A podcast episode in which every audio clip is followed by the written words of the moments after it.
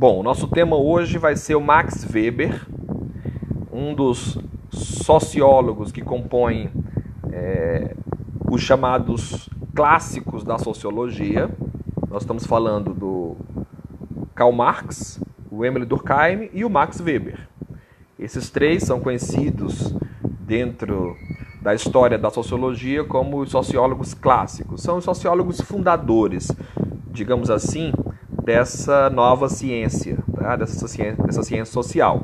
Anterior a eles, nós temos o Augusto Comte, o Sam Simon, o Herbert Spencer, mas serão efetivamente esses três sociólogos que vão realmente dar uma, uma cara moderna e vão organizar o pensamento sociológico. Começando com o, o Durkheim, que é, institucionalizou essa, essa ciência, né? tornou ela acadêmica e se tornou seu primeiro professor. Todos eles estão inseridos, de certa forma, no mesmo período. Veja aqui o Max Weber, é, que viveu de 1864 a 1920, portanto, aí, final do século XIX, né? meados do século XIX a, ao início aí do século XX, e, portanto, acompanha todas as grandes mudanças que alcançam o mundo neste período, né, da Revolução Industrial, da consolidação do capitalismo, das crises entre a nova classe social, que é o proletariado, e a, a classe dominante da burguesia, os donos das indústrias, os donos dos meios de produção.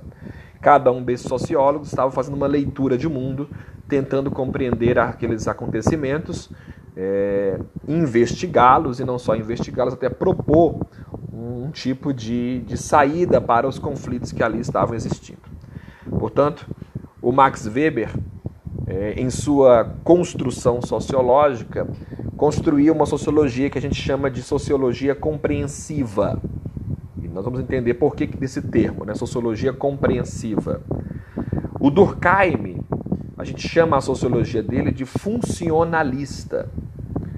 Porque na sociologia do Durkheim, o objeto social, o objeto de estudo, que ele chama de fato social, é um objeto que, para ele, o cientista social tem uma relação com esse objeto de neutralidade, de afastamento, de maneira que se pode estudar cada coisa que ocorre na sociedade como um elemento separado da subjetividade do cientista, permitindo então que eu olhe o objeto, analise duramente, friamente esse objeto, perceba as relações de causa e efeito e produza os universais em torno dessa minha explicação sobre o fenômeno.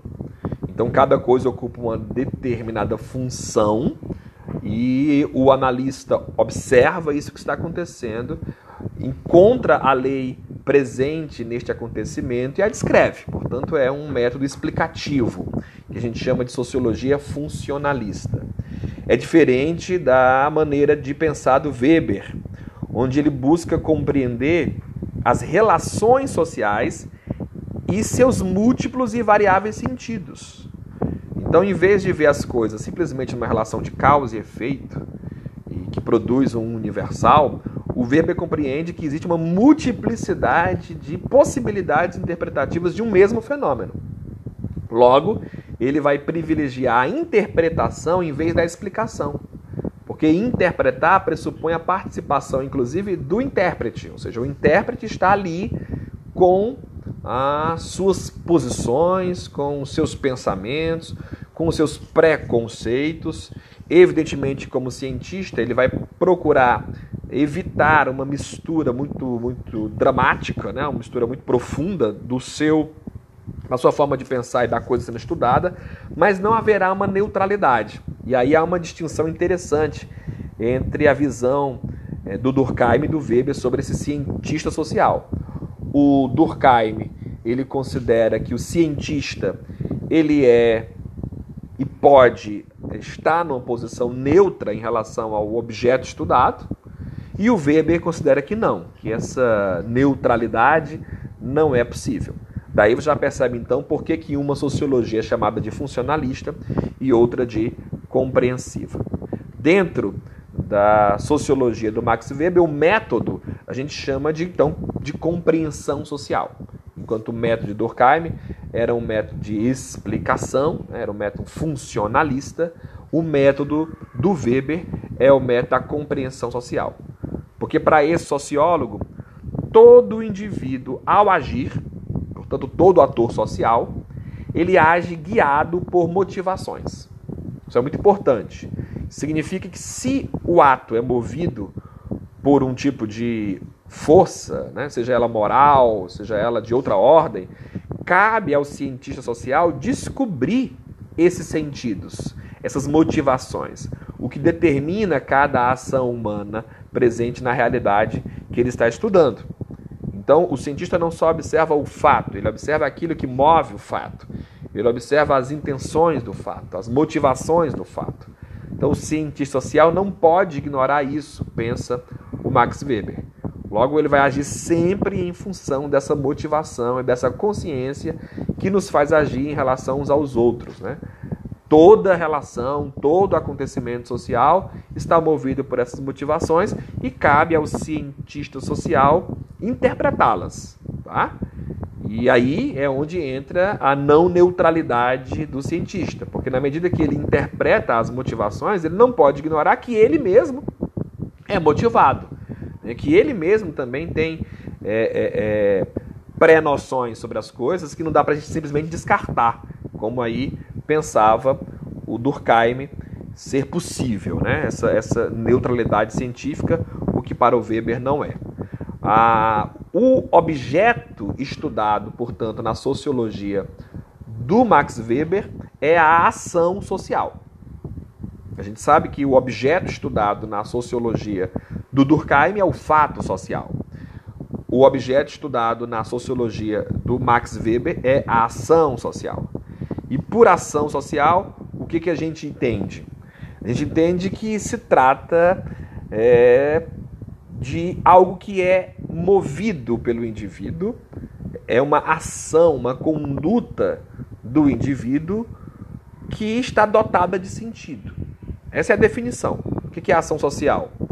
Toda conduta humana dotada de sentido. Então, o sujeito, né, o, o, o ator social, ele faz uma interpretação subjetiva das coisas e move-se por meio dessa interpretação. E aí esta, este mover, esta ação movida por essa interpretação é o que o Weber está chamando de ação social. Portanto, ela é focada no indivíduo e na forma que ele assimila e interpreta os fenômenos sociais. Veja só a diferença do fato social de Durkheim. O fato social não estava focado no indivíduo, e sim naquilo que a gente pode chamar de consciência coletiva o coletivo é superior ao individual na concepção durkheimiana. Já aqui não se pode separar ah, o sujeito do fenômeno, porque para o, o, Max Weber a sociedade é formada por esses objetos que estão relacionados com as dinâmicas entre os indivíduos. Por isso que os nomes nos ajudam. Então, quando você está diante do nome, talvez você já consiga perceber a diferença. Um, quando você fala fato, né, parece ser uma coisa dada, imutável, dura, né, fixa. Quando você fala ação, você fala de uma coisa que está em movimento, que é dinâmico. Daí você então pode separar aí a compreensão do objeto de estudo do Durkheim, que é o fato social. Vamos lembrar que ele tem três características fundamentais: a coercitividade, porque ele se impõe aos indivíduos, a generalidade, porque é um grupo de indivíduos, e a exterioridade, porque ele não depende aí da ação individual, certo? Já a concepção em Weber diferencia-se muito disso. Então, uma vez compreendido o que é a ação social, nós podemos então tipificá-la, ou melhor, o Weber tipifica essas ações sociais. Ele classifica as ações sociais em ação tradicional, ação afetiva, ação racional com relações a valores e ação racional com relação a fins. É muito simples a gente entender a sociologia do Max Weber se a gente prestar atenção nos termos. Os termos já ajudam bastante a gente entender o que, do que se trata aquilo ali. Então perceba só, ação tradicional. O que, que quer dizer ação tradicional? É toda ação caracterizada por uma espécie de obediência ao costume, à tradição.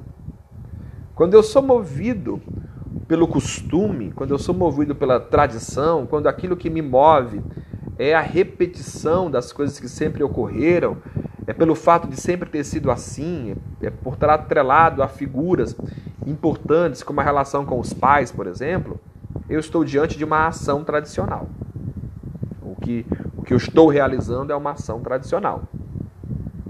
A ação afetiva, o nome já está ajudando também, não? afeto, é caracterizada pela influência dos sentimentos, impulsos e emoções. Então, portanto, é uma ação motivada pelo sentimento. Então, quando a gente analisa uma ação que a motivação dela é o sentimento, a classificação dela é a ação afetiva. A ação racional com relação a valores está falando, portanto, da questão moral, da questão normativa, da questão que envolve é, é, o que, que se considera certo moralmente, religiosamente, do ponto de vista ético, estético até mesmo econômico. Portanto, essa ação se orienta por valores. E a ação racional em relação a fins é uma ação calculada. Fins aí como finalidade. Eu, eu, eu quero alcançar um objetivo, né? Eu, eu procuro um resultado e para obter esse resultado eu faço um cálculo.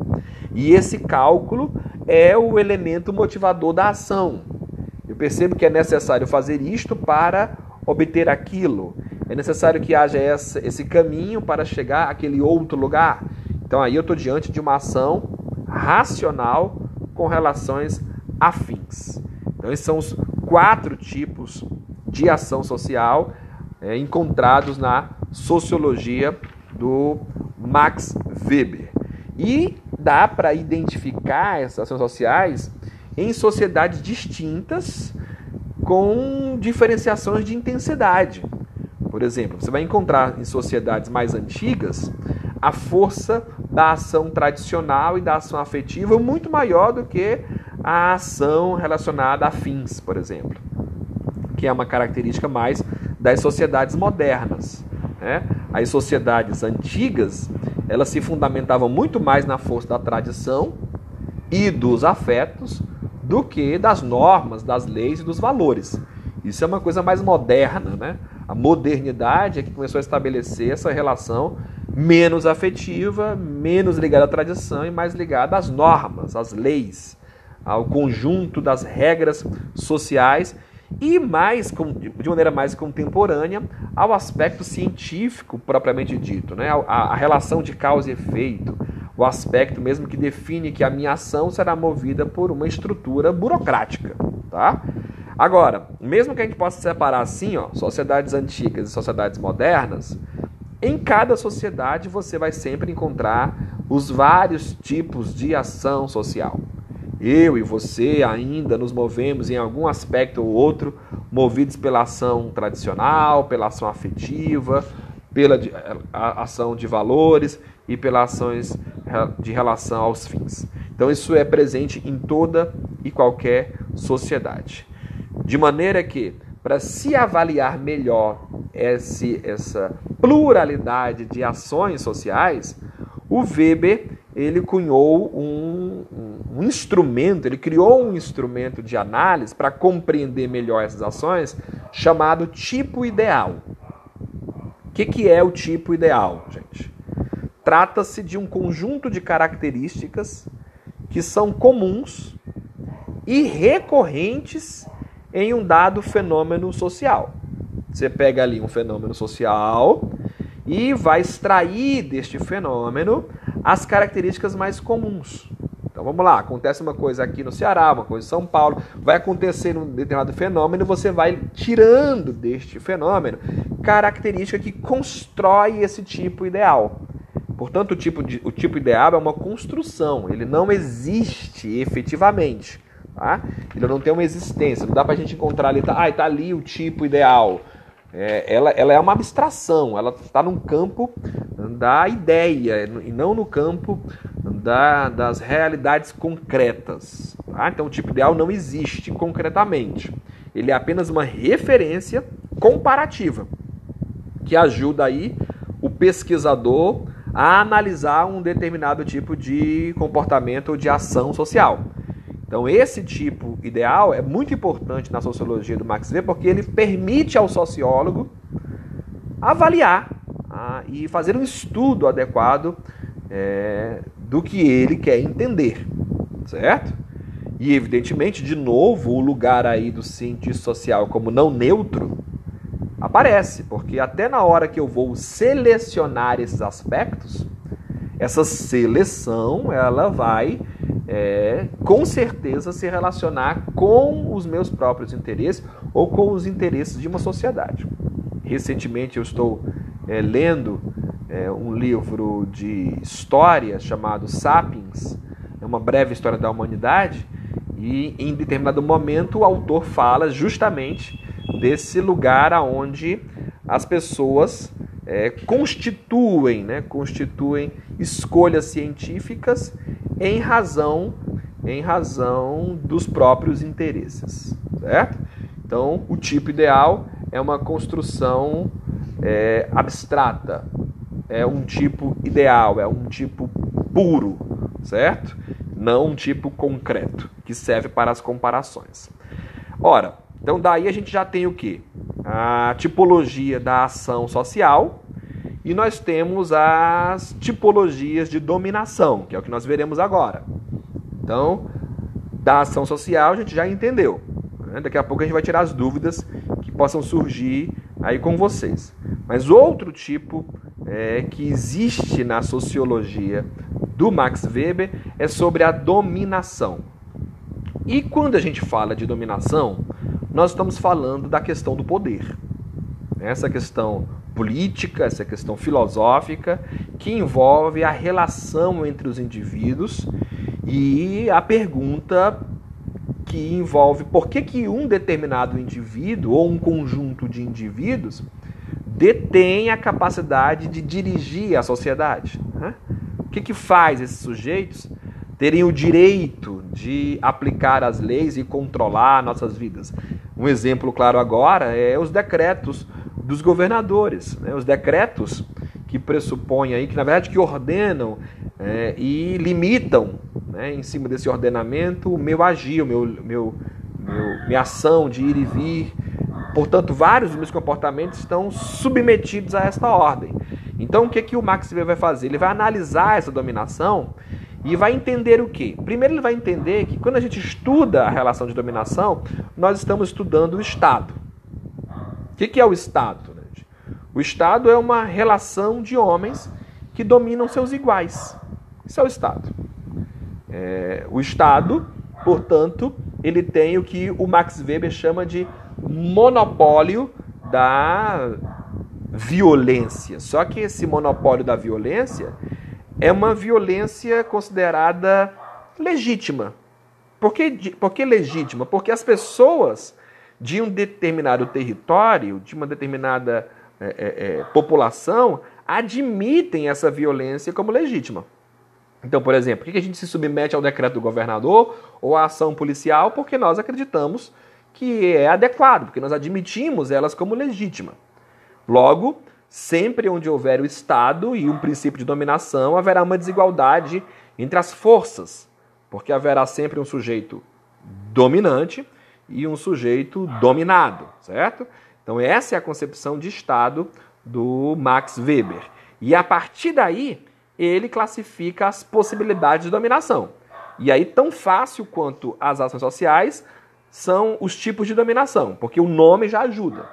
Dominação tradicional, dominação carismática e dominação racional legal. Né? Os nomes já dizem muita coisa sobre isso. A dominação tradicional é uma referência às autoridades que nos dominam por meio da tradição e do costume, são aqueles representantes de uma tradição. Tá? Os próprios pais podem estar aí presentes nesta classificação, né? porque a obediência a eles depende muito mais da tradição do que qualquer outra coisa. A dominação carismática está relacionada às características de um sujeito, aquilo que destaca um sujeito, no que diz respeito ao seu carisma, aos seus dons, à sua oratória. São aquelas pessoas que controlam não pela tradição ou mesmo pelo poder do Estado, mas pela força de seu carisma, como aconteceu, por exemplo, com Getúlio Vargas, Mussolini, Hitler, esses grandes líderes populistas que é, conseguem atuar para além da força do Estado, né? atuam pela força do próprio carisma.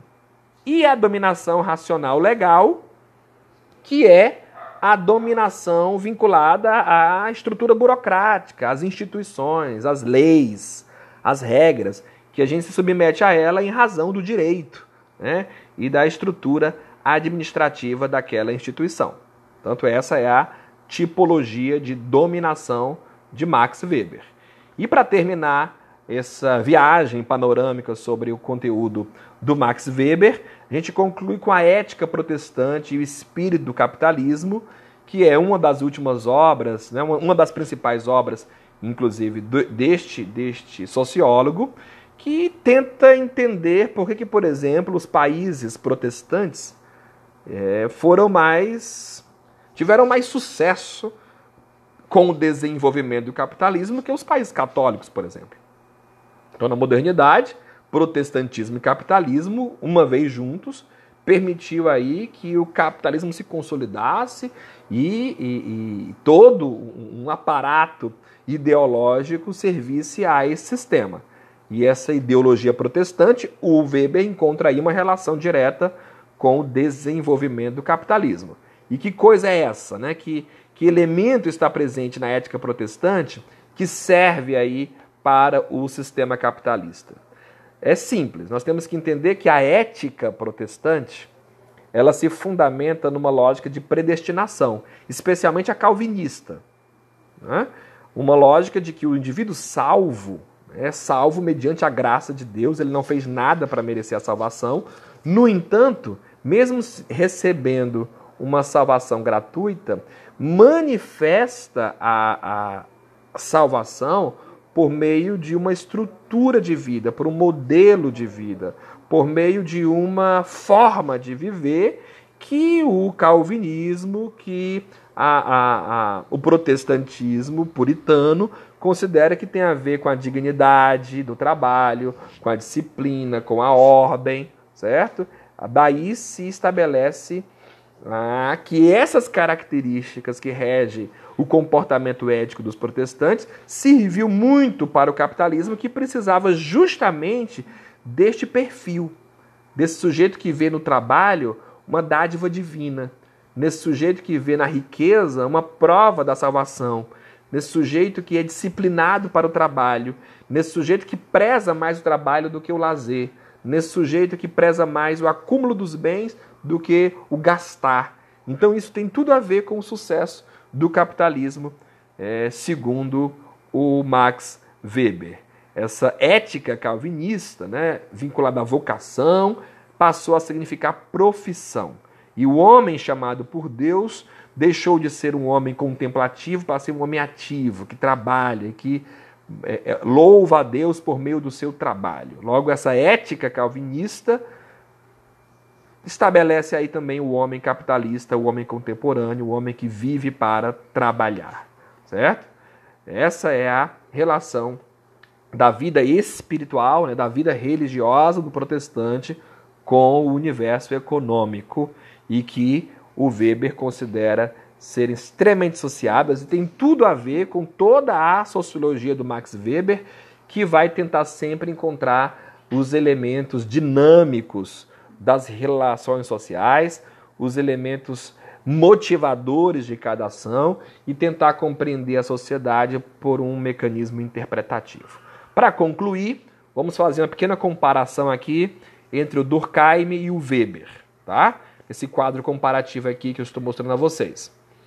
No Durkheim nós temos uma concepção da história evolucionista, Vamos lembrar que o Durkheim é herdeiro aí do positivismo, das concepções positivistas anteriores a ele que viam a história como um processo evolutivo.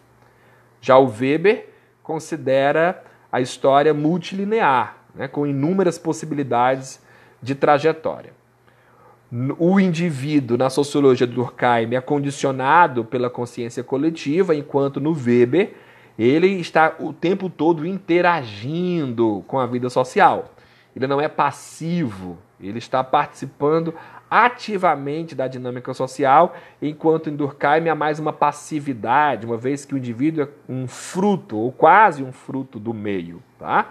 O objeto de estudo da sociologia de Durkheim são os fatos sociais, que a gente já se referiu aqui, e no Weber é a ação social e seu sentido, que a gente explicou também nesse nosso encontro. A sociedade para Durkheim, ela passou de uma condição de solidariedade mecânica que caracterizava as sociedades pré-industriais, né, baseadas aí na força da, da religião e depois ela passa para uma dinâmica orgânica, onde o elemento de coesão é a própria divisão social do trabalho. Já em Weber, a sociedade ela passa por um processo de racionalização e de, de, e de um desencantamento com o mundo por meio do avanço tecnológico e que se estende para todos os campos sociais.